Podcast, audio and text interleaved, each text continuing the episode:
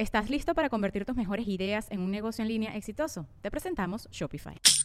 Tal vez no lo sabías, pero nuestro podcast More Than Mamis es un negocio. Y lo comenzamos, por supuesto, para desahogarnos y hablar sobre la maternidad, no para convertirnos en expertas de ventas y del e-commerce. Así que sí, necesitábamos ayuda para vender nuestro merch y poner en marcha nuestra tienda. Por eso estamos tan contentas de usar Shopify. Regístrate con tan solo un dólar por mes en shopify.com barra sonoro, todo en minúsculas. Ve a shopify.com barra sonoro para llevar tu negocio al siguiente nivel. Shopify.com barra sonoro. With everyone fighting for attention, how can your business stand out and connect with customers?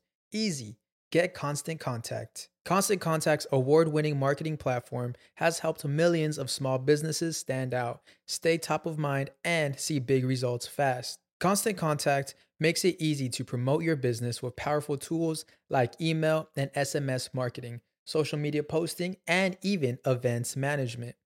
With Constant Contact, you'll reach new audiences grow your customer list, and communicate more effectively to sell more, raise more, and fast track growth.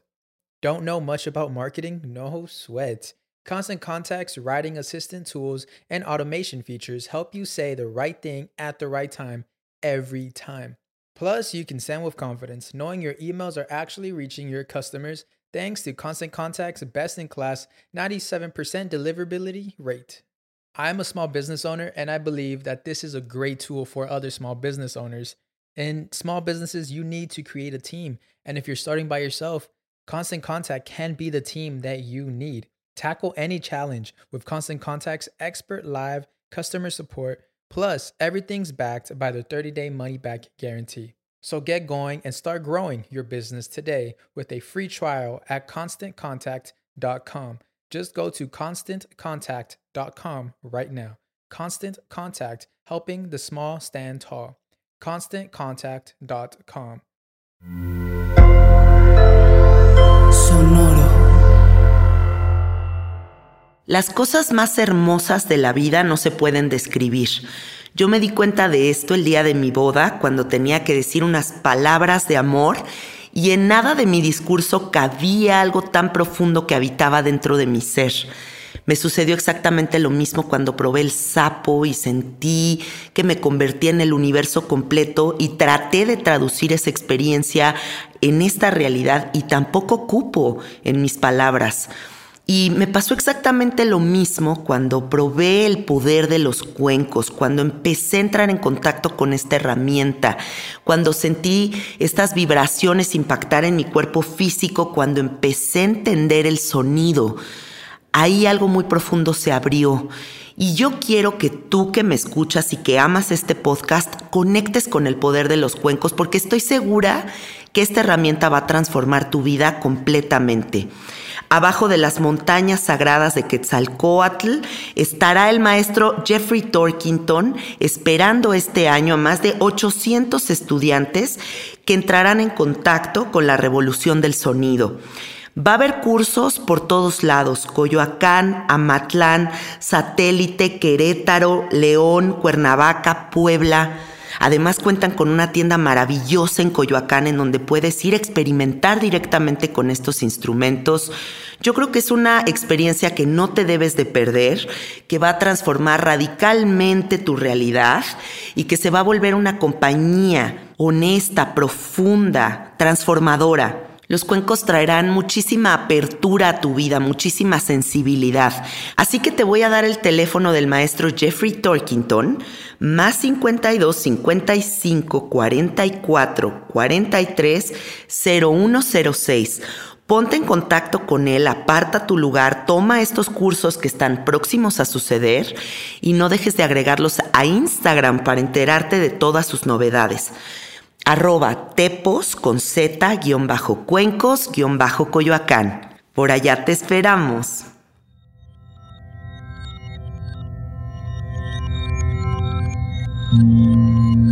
Estás escuchando Sabiduría Psicodélica por Janina Tomasini. Hola, hola amiguitos, ¿cómo están? Bienvenidos a Sabiduría Psicodélica, gracias por conectarse. Hoy es un episodio muy especial porque voy a tener el honor de entrevistar primero que nada a una mujer que está en el Senado que está dentro del mundo de la política, que se atreve a dejar el tabú de hablar sobre estos temas a un lado para compartirse y conectar con todos ustedes y que ustedes también puedan ver cómo siempre que tenemos estas figuras políticas pensamos es solo un político, pero también es un humano a quien tenemos enfrente. Y por eso para mí es un honor tener aquí a Xochitl Galvez, que es la presidenta de la Comisión de Asuntos Indígenas, senadora de la República Mexicana.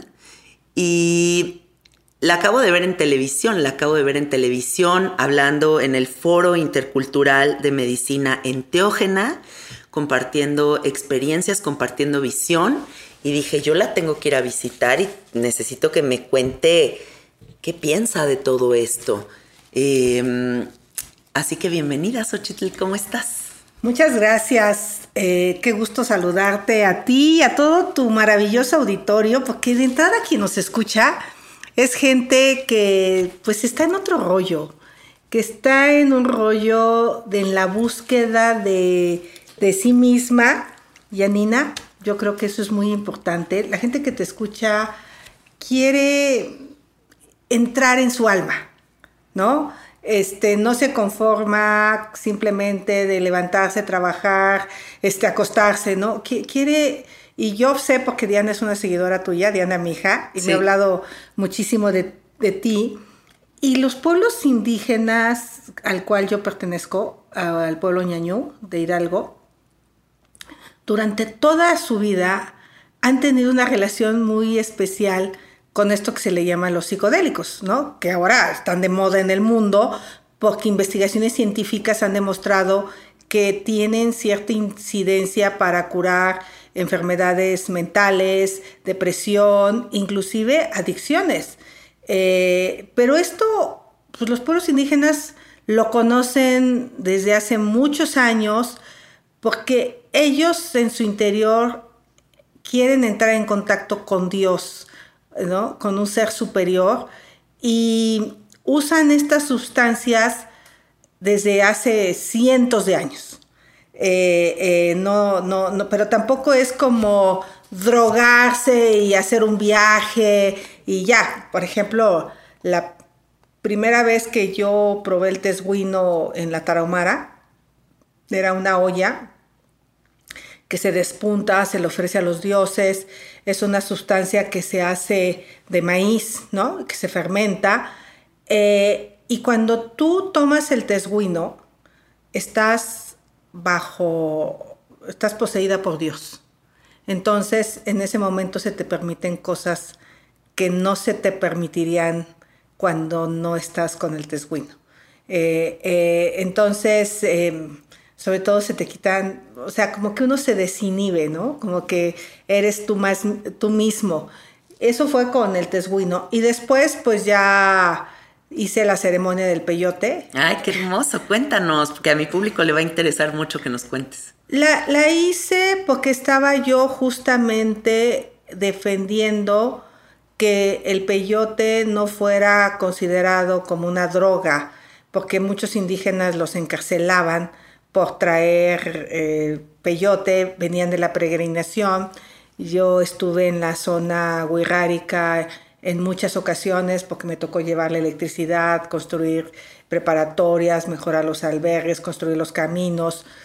Y, y, fui entendiendo la cultura wixárika, fui entendiendo que el peyote es el libro de la vida para ellos.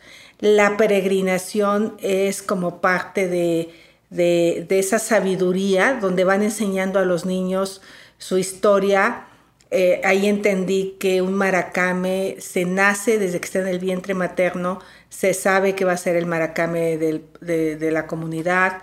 Eh, y entonces, pues hice la peregrinación con ellos, em, desde Jalisco hasta Real de 14, al Cerro del Quemado. Y toda esa noche, pues estuve primero en el día eh, buscando el peyote, porque el peyote, más bien esperando a que el peyote me encontrara. Claro, como debe de ser. Porque no, tú no encuentras al peyote, él te encuentra, fui con mi esposo. Y qué cierto es eso, ¿verdad? Yo de verdad también cuando fui, así me pasó. Sí, no, había gente que no lo veía, no lo veía, no lo veía porque estaba muy ansioso.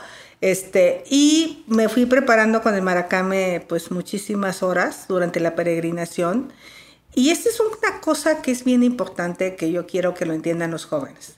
No es llegar a Real de 14 y comer peyote como loco, no. Tienes es todo que, un ritual. Es un ritual, es una ceremonia, tienes que estar acompañado y lo tienes que hacer con una finalidad. Y con muchísimo respeto. Y con respeto, y, y, y sí siento que muchos ya van pues, nomás por vivir la experiencia, pero no hacen esa intro, eh, eh, o sea, entrar con tu yo interno, uh -huh. eh, que es algo que es muy, muy importante.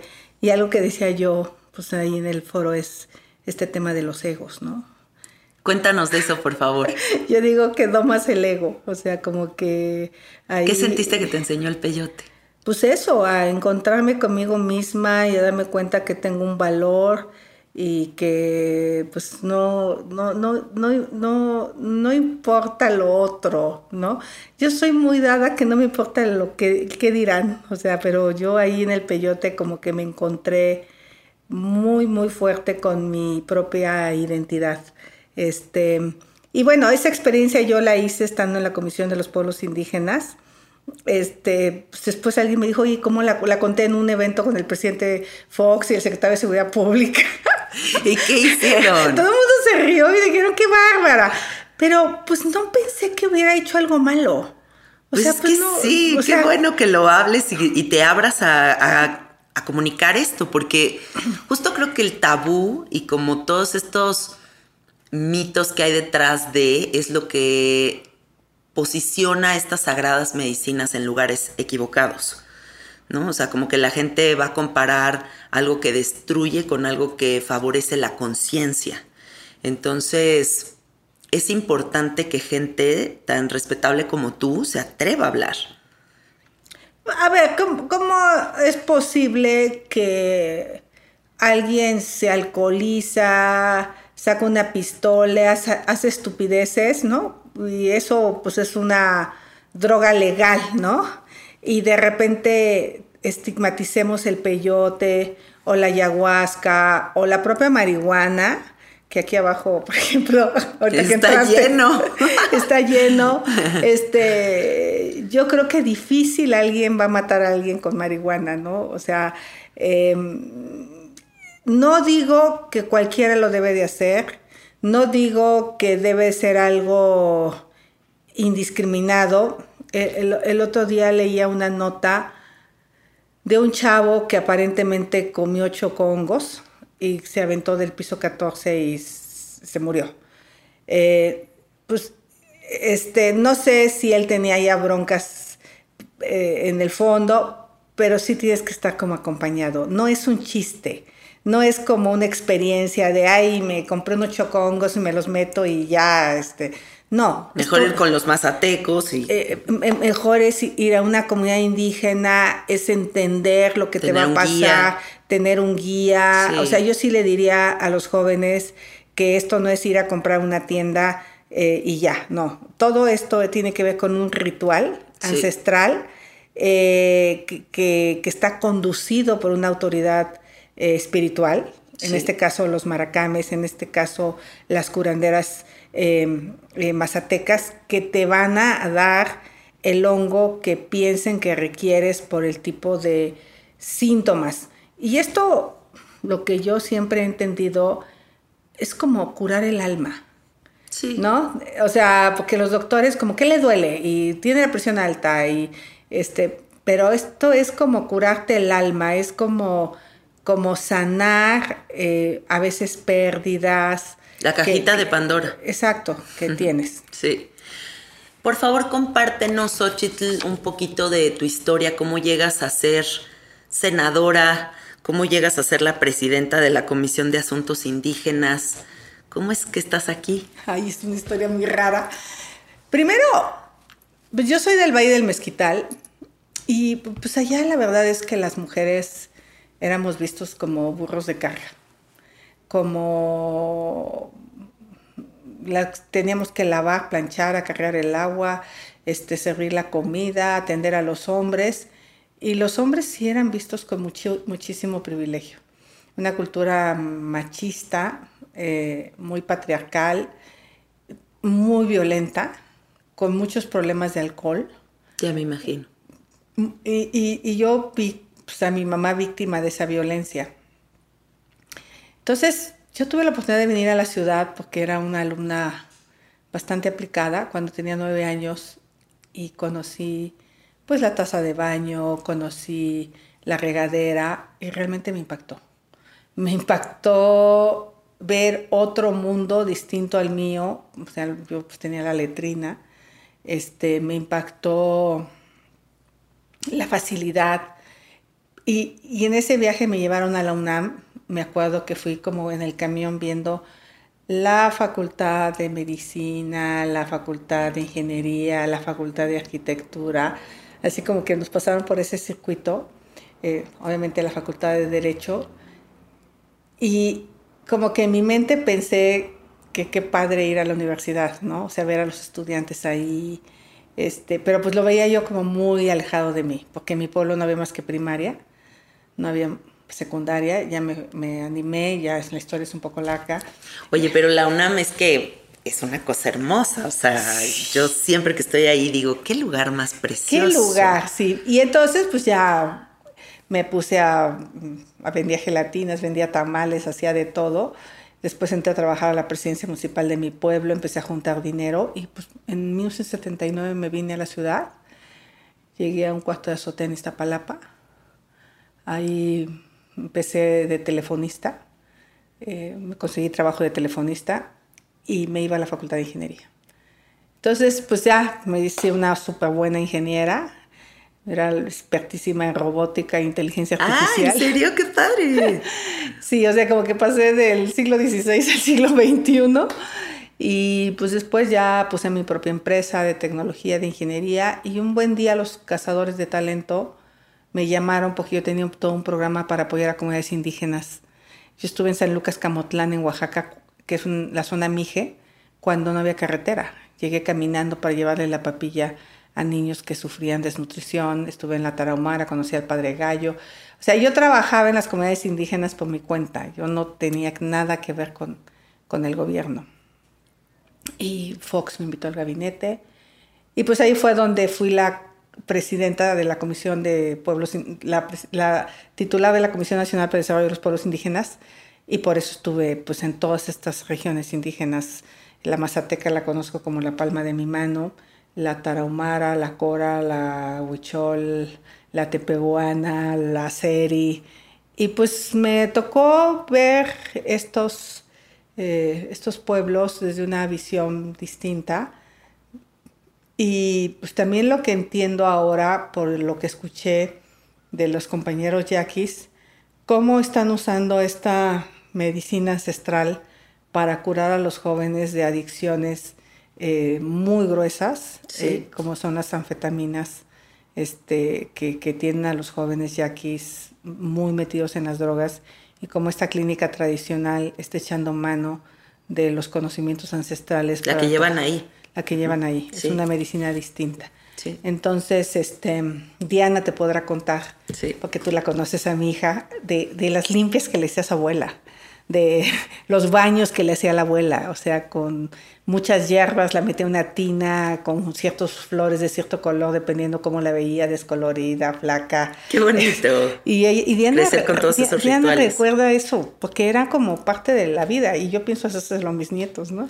Y wow, tu historia, o sea, de verdad creíste en ti, o sea, te llevaste hasta este lugar, te trajiste hasta este lugar.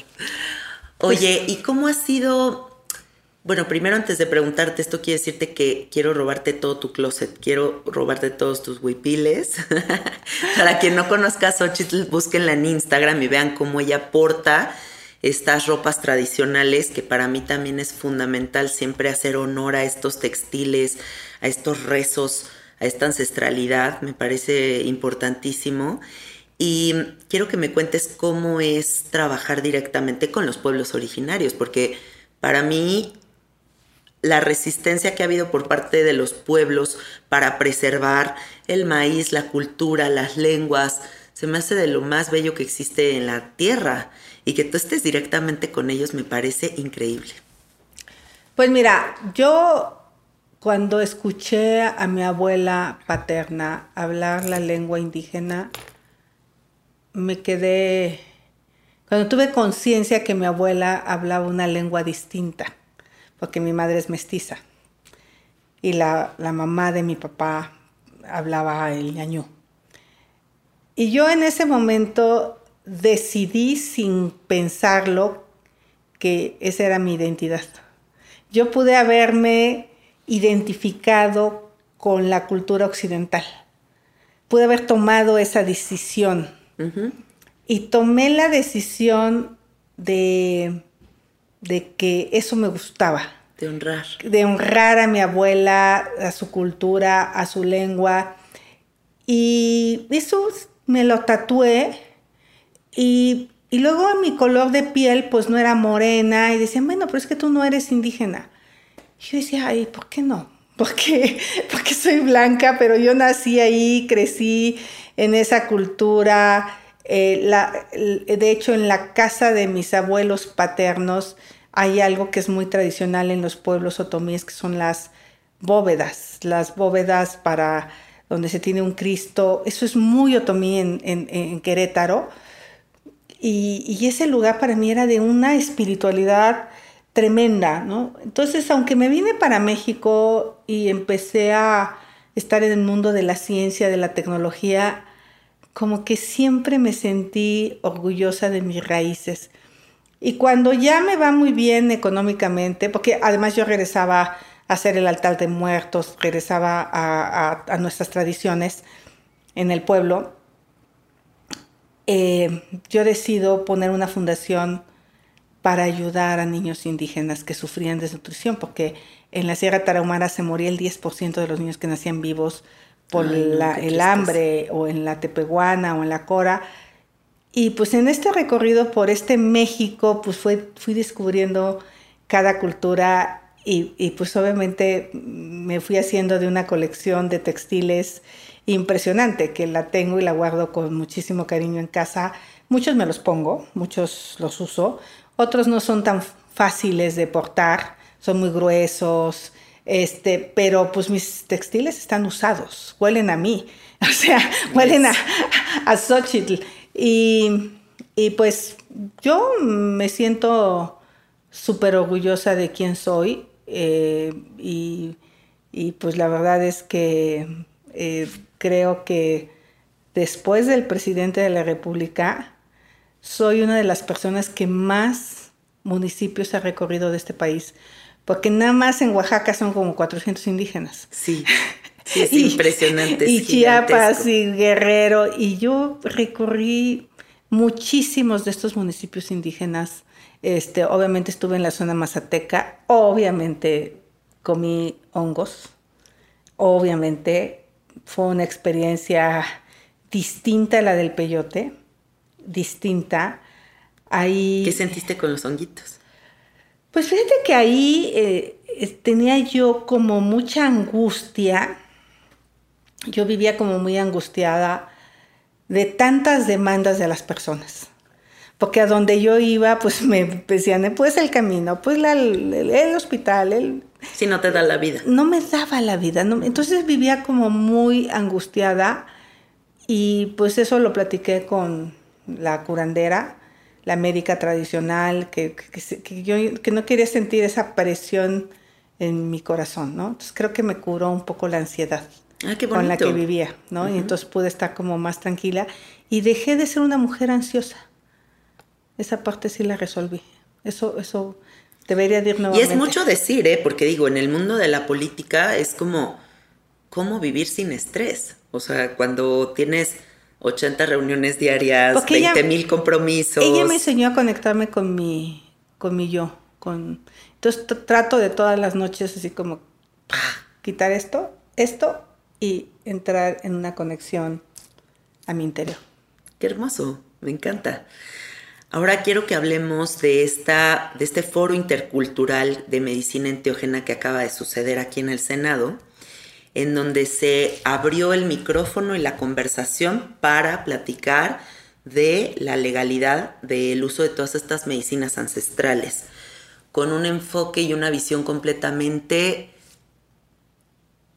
medicinal, curativo, espiritual, ¿no? Con todo este propósito que es el correcto y estuviste tú ahí abriendo la conversación y justo hablaste del ego, hablaste de tus experiencias con psicodélicos y, me gustaría que me cuentes cómo ves tú el futuro de todo este asunto, porque ya sucedió el foro, pero ¿qué crees que venga a partir de este primer encuentro en donde se le da voz a todos los pueblos originarios?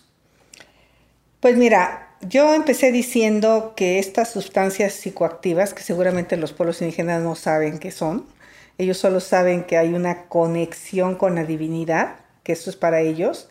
Pues hoy por hoy existen los grupos mazatecos, chinantecos, mijes, zapotecos y mixtecos. Ahí es a donde se consume. Y después de muchos años eh, se ha descubierto pues que esta sustancia en especial, pero esto ya por los laboratorios, ya en Estados Unidos están haciendo investigaciones muy avanzadas, ya, ya inclusive se están dando microdosis, no sé si en una etapa 2, que todavía no es ya generalizado y ha, resultado ser bastante positiva. Estuvo aquí en el evento un investigador que me pareció muy, muy serio del Instituto de psiquiatría, creo que era eh, el de la Ciudad de México, que han hecho como muchos estudios en otros países y en México.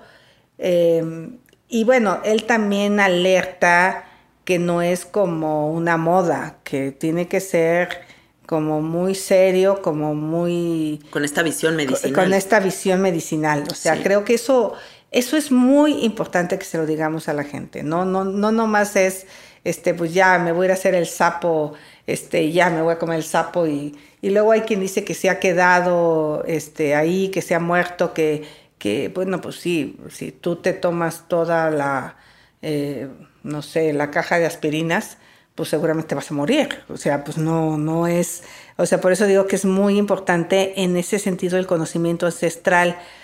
Eh, a mí me decían una vez que ser del desierto es una de las culturas más avanzadas para, porque te comen los insectos. Para llegar a ese conocimiento de qué insectos te puedes comer, cuáles no son venenosos, qué plantas, o sea, son miles de años de, de, de, de, hierro. ¿no? Hasta que esa sabiduría queda en las comunidades. Pues es lo mismo que pasa con estos eh, psicodélicos ahora. Y lo único que yo advierto, pues es de que eh, pues esta sabiduría que poseen los pueblos indígenas, y que se da en ceremonias rituales, cómo la hacemos parte de todo esto que está pasando en el mundo. Porque ya nos pasó con, la, no, con, el barbasco, que se sabía que las mujeres que se bañaban en el río no se embarazaban. Cuéntales qué es eso. Y resulta que el barbasco es la planta que dio origen a los anticonceptivos y lo tomó las farmacéuticas y, lo privatizaron. Lo privatizaron y fue negociazo para las farmacéuticas. Y los indígenas, bien gracias. Bien gracias. Entonces como que eh, los pueblos indígenas están como, como a la defensiva de enseñar sus conocimientos tradicionales, de que venga el saqueo del sapo, por ejemplo, en Sonora, que se lo lleven, como se empezaron a llevar el peyote por toneladas, este, la ayahuasca en la, Amazonía. La, Amazonía. Entonces, necesitamos los países tomar esto como, como en serio, regular la participación de las comunidades indígenas y no sé si establecer una especie de denominación de, denominación de origen. Eso estaría excelente. ¿No? Para, que, proteger a para proteger a los pueblos, para proteger a, pues, al sapo, por ejemplo, de Sonora, que se quejaba el yaqui que estaban sacando sapo por muchísimas cantidades y tener el riesgo de, pues también de desaparecer la especie. Claro. O sea, tiene que haber una explotación. O sea, yo me acuerdo que cuando hicimos la peregrinación del peyote, el propio Maracame nos iba diciendo que había que dejar un hijito para que para la siguiente se reprodujera. Y hasta saber cortar el peyote. Eh, Exacto, no nomás es así no nada más como sacarlo, sino sacarlo porque entonces ya no se reproduce. correctamente, si no Y- ya no se reproduce. Y entonces él solito se va Y a lo que tarda el peyote además, porque, o sea, yo comí peyote hace algunos años y fue una experiencia muy profunda y bella. Y sin embargo creo que ya no volvería a ser peyote por justo por el respeto de lo que se tardaría en regenerarse, ¿no? O sea, como que digo, pues ya mejor la utilización de otras herramientas. Pero el tema de los hongos creo que sí es muy interesante porque es la herramienta más sustentable de absolutamente todas. Una persona con un costal de trigo en su casa con las esporas puede tener kilos de hongos y ser autosustentable y no deforestar. Pero eso también tiene su profundidad. Yo me acuerdo que decía la mazateca que cuando hay truenos en el bosque, los hongos que se reproducen en esa tormenta son más intensos. Y sí que lo son. Yo ya he probado en la sierra y es otra cosa. o bueno, sea. bueno, que, no, que no es nada más como que ponte los Pero digo, para la visión como medicinal. Está bien, digo, está bien, pero para que veas el tema de profundidad que tiene. Y luego estos La rituales, cosmovisión que tienen alrededor est- de todo estos esto. rituales van acompañados de danzas. Sí. Yo me acuerdo, estaba bailando toda esa noche en el Cerro del. Quemado, cerro, en, el cerro, bailando, con la música. O sea, esa experiencia, con esa música, con esas imágenes, con, que, con ese frío del desierto, qué cosa, qué cosa de frío. ¿Tenías un fuego En enfrente? Con un fuego enfrente y bailando toda la noche, pero pues, tenías, pero tenías que estar ahí porque si no te, te, te congelabas, pues. Sí. Eh, eso, todo en su conjunto, es alucinante. Todo. Sí debe de serlo. O sea, no nomás es ir, llegar a Real de 14 y ya me comí el peyote y vámonos. No, no, no. De verdad, lo que va relacionado a esto es muy profundo y muy importante. Yo, yo, yo sí recomiendo la experiencia de manera integral y nuevamente no es para todo el mundo. Sí, yo estoy de acuerdo con lo que estás diciendo. Ahora dime una cosa, en el mundo de la política que viven en estos estreses, en este, pues yo diría en este rush, ¿no? Que es como una velocidad en la que están trepados todos los políticos porque hay muchas urgencias, hay muchos asuntos por atender. ¿Cómo mantener la calma? O sea, ¿cómo, cómo podríamos decir que tú te mantienes en esa paz? Este, yo sí creo que tiene que ver con mi origen, tiene que ver con mis prioridades. Por ejemplo, mis prioridades nunca ha sido lo económico. Este, no, no, no sufro por tener cosas, por atesorar cosas, por... O sea, cuando me empezó a ir bien, pues hice esta fundación para ayudar a otros. O sea, en nosotros sí existe mucho esta cultura de ayudar al prójimo. Entonces, la única razón por la que yo estoy aquí en la política, la única razón, porque de verdad que no es por ego, por sentirme la chingona, por ser la acá, muy acá, no. Tiene que ver con el servicio a los demás. Qué bello. O sea, nuestra única misión de estar en el mundo es poderle hacer la vida dif- menos difícil a otro ser humano. Eso Es- le da sentido a la existencia, ¿no? eso le da un enorme sentido. Y entonces cuando tú sabes que hiciste lo necesario ese día de tu vida para que otra persona, y puede ser cualquier detalle, no tienes que ser política. Eh, yo cuando estaba en mi pueblo y que tenía tres pesos en la bolsa porque ganaba bien poquito en la presidencia municipal, me acuerdo que me ponía a hacer unas piñatas, así yo misma las hacía para los niños del pueblo. Ay, y bueno, la pasaban tan bien y ni siquiera era gran cosa, pero era, es como dar, y no necesariamente dar lo que te sobra, dar tu tiempo, dar tu, o sea, tener como una misión en el mundo. Entonces creo que yo estoy convencida que, que mi misión en la vida pues era esta lucha por los derechos de los pueblos indígenas, los derechos de las mujeres, el haber sacado la ley para que las trabajadoras del hogar tuvieran seguridad social. O estar, estar, trabajando ahorita para que los trabajadores de plataformas digitales tengan un acceso a una vida digna, que puedan tener también seguridad social, pues es lo que le da sentido. Y a veces me frustra un poco porque pues hoy no necesariamente se logra lo que se quiere. Hay un grupo de senadores que hacen lo que el presidente les dice y lo respeto. Pero luego, pues como uso bicicleta y me voy hasta mi casa en la noche pedaleando, pues como que esa pedaleada por Paseo de la Reforma y pasar ahí por el sendero de en medio de Paseo de la Reforma que está lleno de flores, de árboles, como que me va sacando mis demonios cada pedaleada. Qué rico, claro. ¿No? O sea, así como que ahí voy ah, dándole y cuando llego a tu casa, pues ya como que fui soltando, soltando todo el enojo, todo el coraje que te puedas generar en el día. Qué buen ejercicio ese, o sea, de salirte de aquí, irte en tu bicicleta pues con la mente en blanco, simplemente en el camino y disfrutando. Sí, y pedaleando. Y pedaleando. ¿No? Y entonces como que ya llegas menos estresado a tu casa. Yo les recomiendo muchísimo usar la bicicleta, la verdad. Sí. Xochitl, ¿cómo ves lo que viene? O sea, ¿qué crees que vaya a empezar a pasar después de que se abra la conversación a esto? Yo digo, México es el reino de la psicodelia. México es un país con una riqueza cultural impresionante, con una con pueblos originarios con cosmovisiones muy arraigadas al uso de estas medicinas.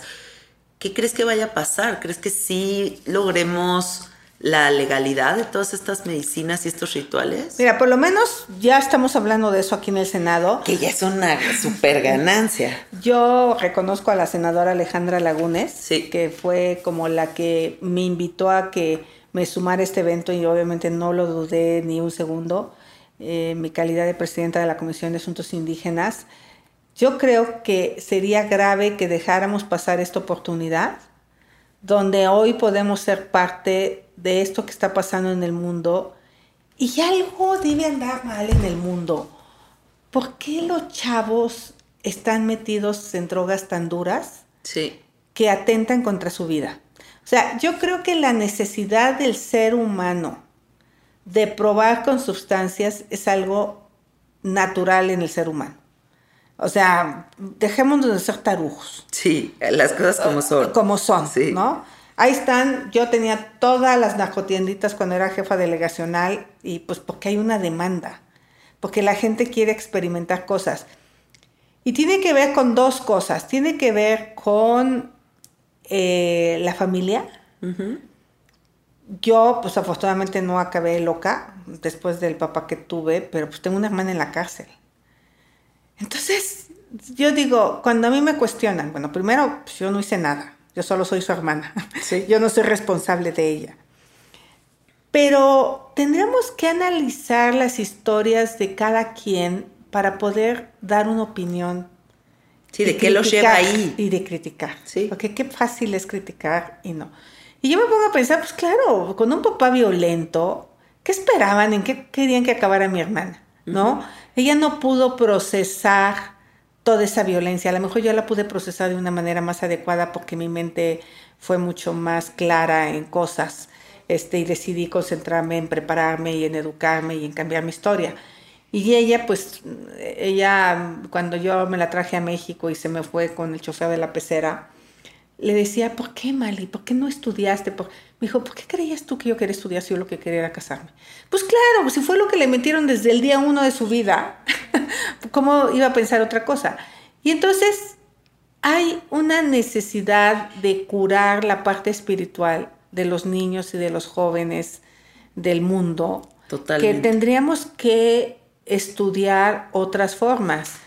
Y, la marihuana dejó de ser estigmatizada cuando se dieron cuenta que tenía un componente activo que te relaja, que te, que te cura la epilepsia, que no. Y entonces dejaste de ver a la marihuana como el enemigo número uno, pero el alcohol no, ¿verdad? O sea, o sea, la marihuana sí, pero el alcohol no, porque el alcohol está inmerso en todo un negocio.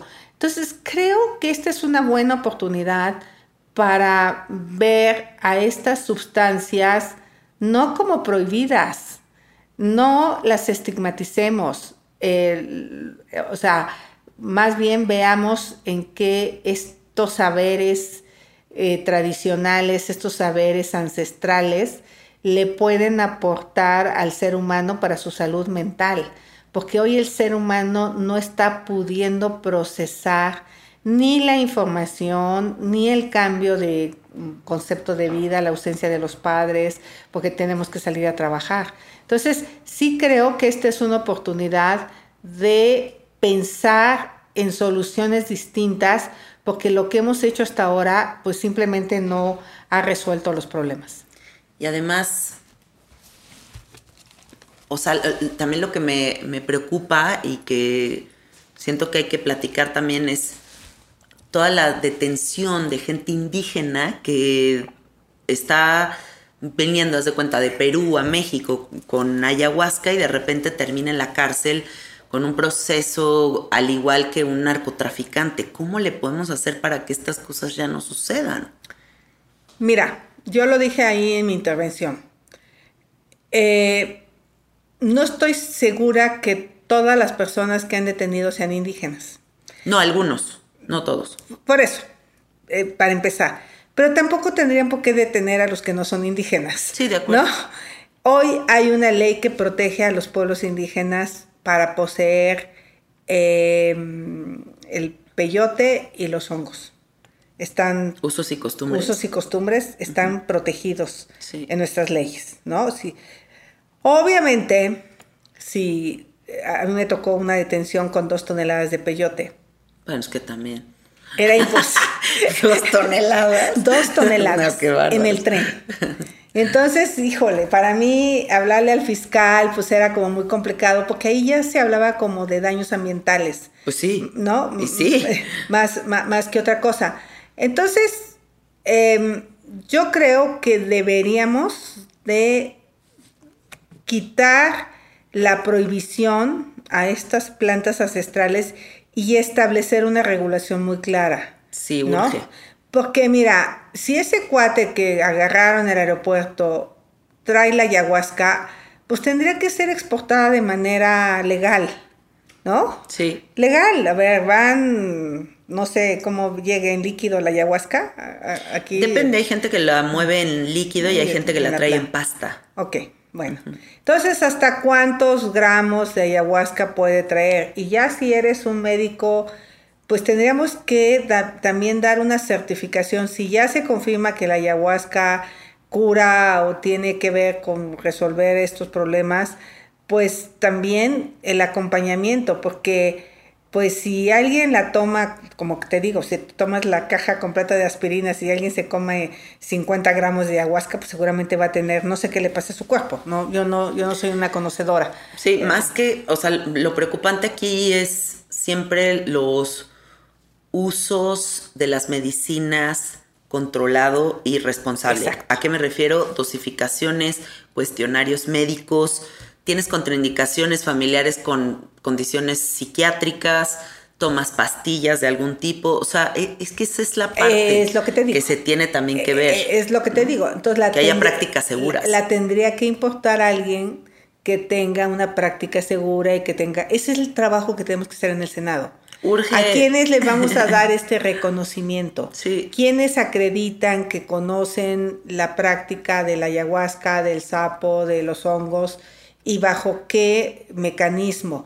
Pero eso tenemos que abrir el debate y tenemos que abrir el diálogo, porque lo peor que podemos hacer es pensar que no existe y sigue existiendo y sigue el contrabando y sigan las detenciones entonces, este, pues no hemos podido sacarlo de la marihuana. A mí me impresiona. Sí, qué onda. Pero aquí todos afuera marihuaneándose. ¿Qué pasó? Por eso, porque en el fondo el presidente de la República es bien conservador. Sí, ¿verdad? En el fondo, y, y, y yo voté a favor y, y, obviamente, pues, así como. Yo también. ¿Cómo votaste? Pero aquí en el Senado. Ah, yo, yo a favor de AMLO, dije. No, yo voté a favor de. De, de, la legalidad. La, legalidad. Y pues obviamente mi grupo dijeron, ¿qué onda con Xochitl? O sea, a ver, no es. Yo ni le he fumado nunca. Ya, pero es que sigue habiendo mucho, o sea, así como hay el closet de la homosexualidad, hay el closet psicodélico también. También. ¿No? O sea, como toda esta gente que ha probado absolutamente todo, pero se mantienen en el closetcito de, no, yo no sé ni de qué me están hablando. Porque seguimos en una sociedad con muchos tabús. Es la verdad. Y súper hipócritas, lo que te digo. O sea, yo, yo cuando peleaba con mi hijo porque empezó a consumir alcohol y entonces me dije, no consumas azúcar. El azúcar es tan mala como el alcohol. Porque decía, a ver, yo Te la regresó. Me la regresaba. Es una adicción la, el azúcar. Pues efectivamente tiene razón. El azúcar es una adicción. O sea, todo en Totalmente. exceso está mal. Lo que tenemos que aprender, pues, es a eso, a que todo en exceso no, no es positivo, pero tampoco el hecho que sea legal quiere decir que yo te diga ve y tómatela o, o ve y... No, a ver, si tú tomas una decisión en el libre desarrollo de tu personalidad, que es lo que la Corte ha dicho, y ya eres un adulto mayor, yo me acuerdo que cuando le dije a Diana, a ver, tú tienes permiso de meterte drogas después de los 30 años. Ja, ja, ja, ja, ja. O sea, ¿por qué mamá? Pues porque ya a esa edad ya estás consciente de lo que haces, ¿no? Sí, sí, sí, No a los ya 14. aunque sea ya, No a los ya 14. recorriste no, un caminito. No a los 15. Sí, o sea, no. lo que tenemos que evitar es que los niños tengan acceso a drogas a una edad donde todavía no hay un desarrollo mental. De acuerdo. Este, pero pues por otro lado tienen acceso a alcohol, tienen acceso, o sea, los niños de 15 años. Sí, es una sociedad muy doble moral. Exacto, todo. exacto. Todo, todo, todo. Entonces, sí creo que entre Alejandra Lagunes y tu distribuidora, y lamento que más senadores no hayan venido al foro, porque creo que hubiera sido muy importante, pero eh, quedamos en que vamos a trabajar y seguramente Susana Hart podríamos ir por el tema de la medicina tradicional, o sea, Sí. quizás hacer una reforma, hacer una ley de medicina tradicional donde se puedan definir estos temas y y regularlos. O sea, yo lo que sostengo es, en los pueblos indígenas no hay un consumo indiscriminado, no es que todo el mundo se sienta a tomar el peyote como postre. No, o sea, Nadie. No, no es así. No, Tiene que ver con una preparación, tiene que ver con una espiritualidad, tiene que ver con rituales, tiene que ver con una conexión con un ser divino, tiene, tiene que ver con que el maracame te lo sugiera, este, y, y y ya.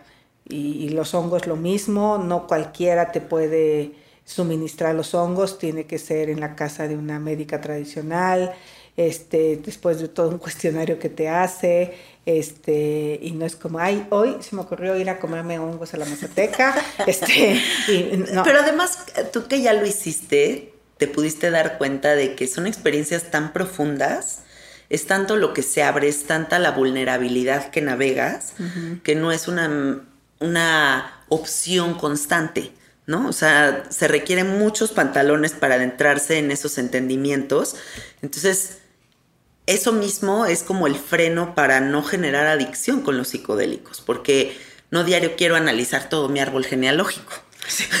¿No? No, de hecho hay gente que los, los psicodélicos lo enfrentan, ¿eh? Ah, y no, jamás claro, vuelven siempre a hacer la enfrentan, experiencia. siempre te enfrentan y te enfrentan tan fuerte que vas a requerir mucho valor para volverte a ir a sentar y a observarte, porque ese trabajo es muy valiente.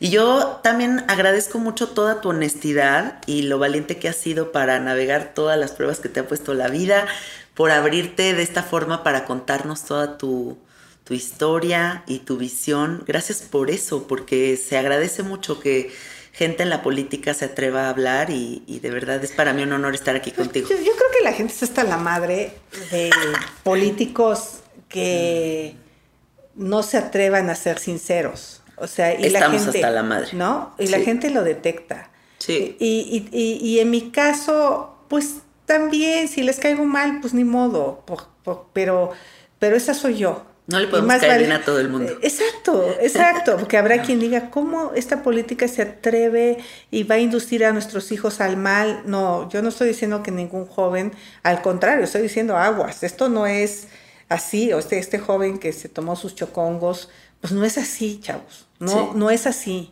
Eh, no es la manera de eh, tener contacto con los psicodélicos. Y ahora, los psiquiatras, o sea, cuando hablamos de las drogas, que también es un tema, pues ¿cuántas drogas legales no recetan los psiquiatras? Eso. ¿No? Pum, Todas las del mundo, pero nada más porque tienen una receta médica, ya, pues son drogas. Y no estamos dimensionando a largo plazo el impacto que va a tener eso en la Y- y- sociedad. Y, la gente que ya no puede vivir sin ese medicamento, este, que era mi otra opción, meterme antiansiolíticos, ¿no? Pues preferí mejor tener esta experiencia y creo que aprendí a manejar Ay, me mi encanta esto estrés, que estás diciendo. ¿no? O sea, Sí. aprendí a manejar mi estrés y a, a estar en paz conmigo y a dejar los problemas en donde se generaban y hacer mi mejor esfuerzo, porque sí vivía muy angustiada. Y este, y, y eso quiere decir que ahora que los psicodélicos sean suministrados por un psiquiatra, porque están a punto de encontrar eso que los pueblos indígenas les llevó 4.000 años, pues a lo mejor a ellos les va a llevar 20. Y ya se va a volver una pastilla normal. Yo creo que si es el mismo componente activo, es mejor ir a la mazateca, Claro. sentarte con la médica tradicional. Y además siendo mexicanos, o sea, qué Sí. privilegio haber nacido en estas tierras, qué privilegio poder entrar en contacto con estas herramientas y, y sanar, o sea, en una sentada, o sea, hay mucha gente que en una sentada de verdad avanza 15 años de psicoterapia, ¿no? Sí. Y es nuestra sabiduría ancestral, ahí ha estado siempre, nada más es como ahorita voltear y decir, ah, es momento de reconocerla, ok. No, de hecho, hasta la marihuana se ocupa en comunidades indígenas como una cura. ¿no? Los ungüentos que se hacían nuestras abuelitas Pues bueno. de alcohol, las friegas de alcohol con marihuana Pues sí. eran algo que mi abuela era Que, por cierto, yo me la puse ayer para mi moretón. Ay, qué rico. mi abuela era oaxaqueña y decía que en los mercados de Oaxaca, en las plazas, Sí. había todas las señoras viejitas vendiendo su marihuana por todos lados. Pues sí. Y era lo más tradicional, era parte de la Y medicina. nadie se volvió adicto. No, ni lo pensaban, porque también cuando se vuelve la marihuana ilegal es muy racial. O sea, viene de una historia súper racista, ¿no? O sea, muchas de las cosas que han pasado como de este tipo eh, vienen de un racismo absoluto. A ver, y les abro la puerta. Si alguien quiere hacerme llegar información, si alguien quiere que hablemos de este tema desde la parte legal, yo encantada. sí, sí, sí, encantada de recibir sus propuestas. Mi correo es xochitl.galvez arroba senado.gov.mx. Me pueden hacer llegar información, me pueden hacer llegar puntos de vista, si aquí hay Investigaciones. investigaciones, porque este tema no nos lo estamos tomando a guasa. Lo estamos tomando totalmente de una manera seria y sí nos parece que sería lamentable que México, que es un país donde los psicodélicos han sido parte de su cultura, pues se quede fuera de esta reglamentación internacional este, y simple y sencillamente por obtusos y por no abrir la mente, pues perder esta oportunidad, donde la ciencia occidental Sí. está demostrando que los psicodélicos tienen componentes activos que curan cierto tipo de enfermedades, entre ellos la depresión eh, Y la ansiedad. la ansiedad. En una sociedad completamente enferma de depresión y ansiedad. Sí, yo llegué a tener un ataque de pánico. Oh, es horrible, yo Es- también. es- Sentí que me moría. exacto. Y Dije, "Ya valió". Ya valió. Sí. Entonces, que luego te los da cuando empiezas estas experiencias, pero son distintas. Sí, no, nada más al inicio es como, ay Dios mío, ay Dios mío, ay Dios mío, ok, bueno, ya suelta. ya suelta.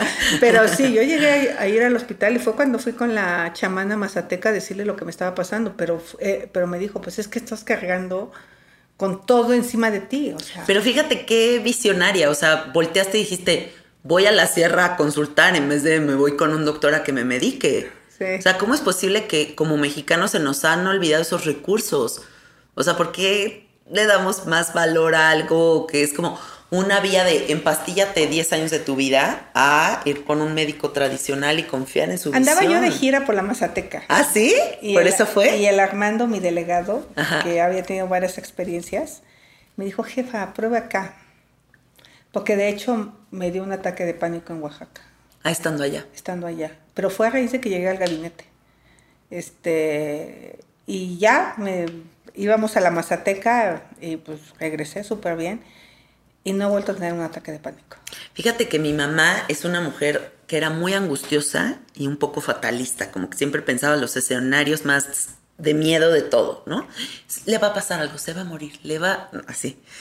Igual hizo hongos y se le quitó. O sea, dijo que fue una sanación tan profunda y en una ceremonia de hongos mi mamá su hermana Laura estaba enferma y mi mamá en la ceremonia vio que su hermana iba a morir. Y efectivamente mi tía Laura murió. Pero mi mamá procesó la información de la muerte de su hermana de una forma bellísima con esta herramienta en vez de hundirse de tristeza. Entonces fue muy bello para mí ver todo eso. Pues, pues sí, yo creo que ahí hay, ahí hay mucha sabiduría. Yo, yo les recomiendo que vayan a la Sierra Mazateca. O, o ahora hay personas como tú que han hecho una investigación seria. Yo nomás cuídense de los charlatanes. Eso sí. Si hay un montón de charlatanes, algunos los vi aquí en el Senado. no voy a decir nombres, Sí. pero tiene que ser con gente profesional. Siempre. Siempre, siempre. El acompañamiento no puede ser alguien que... eh, mira, yo fui a un curandero, a, fui, fui con un brujo a Catemaco.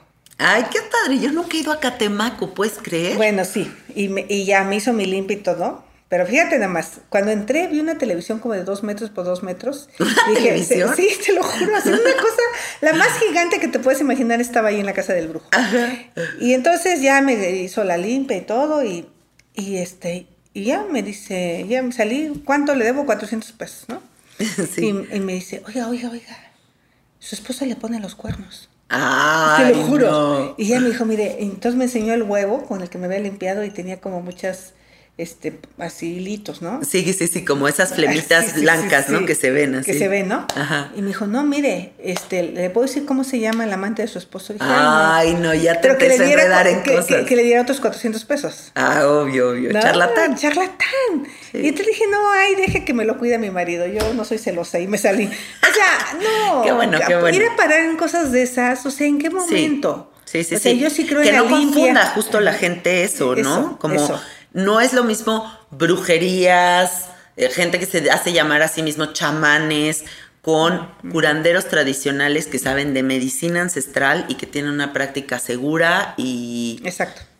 y- y, o sea, y correcta, ¿no? O sea, cuando Exacto. te hacen un cuestionario médico, cuando hacen muchos filtros que uno Mira, puede yo- detectar yo- que están yo- haciendo un buen trabajo. Yo alguna vez pensé, a ver, ¿cuál es el proceso de la limpia? Pues también resetear tu mente.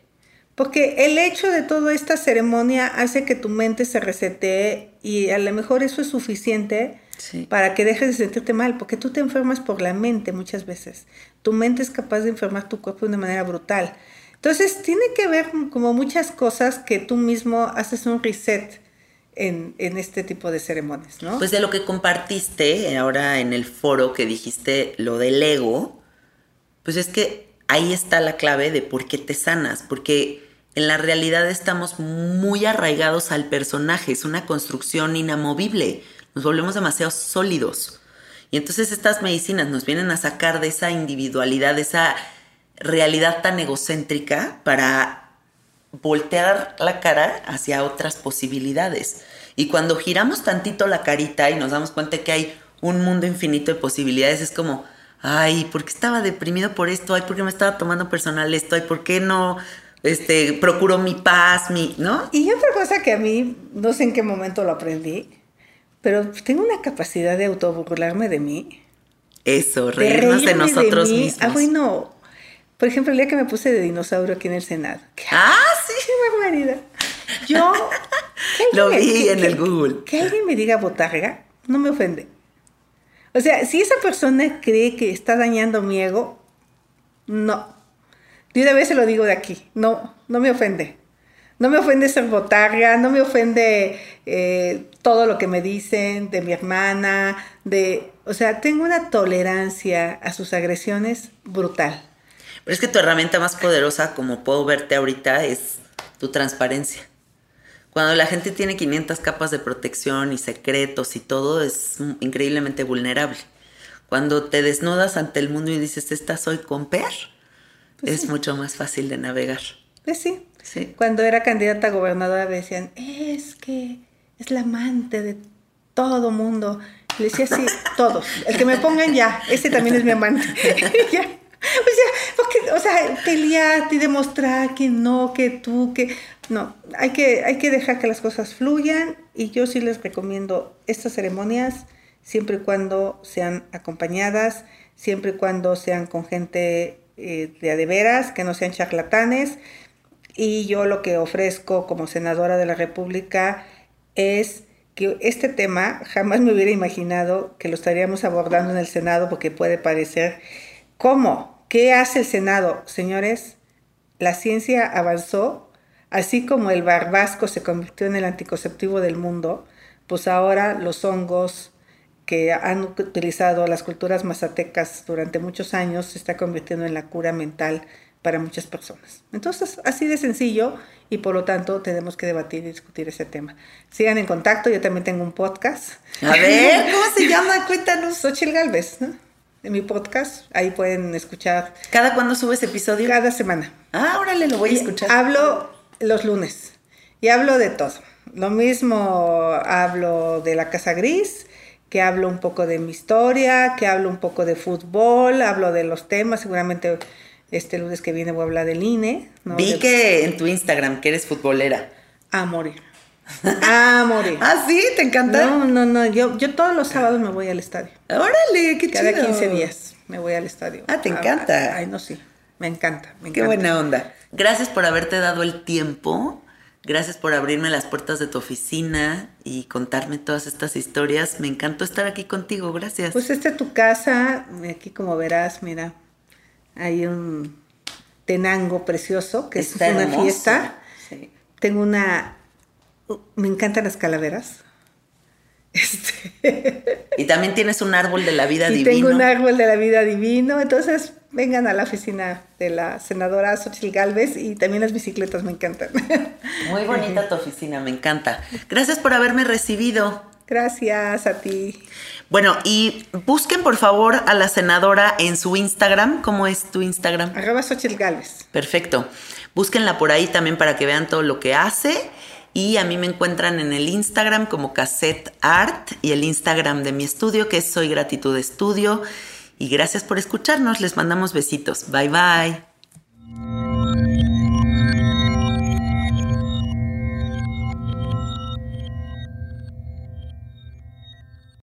With everyone fighting for attention, how can your business stand out and connect with customers?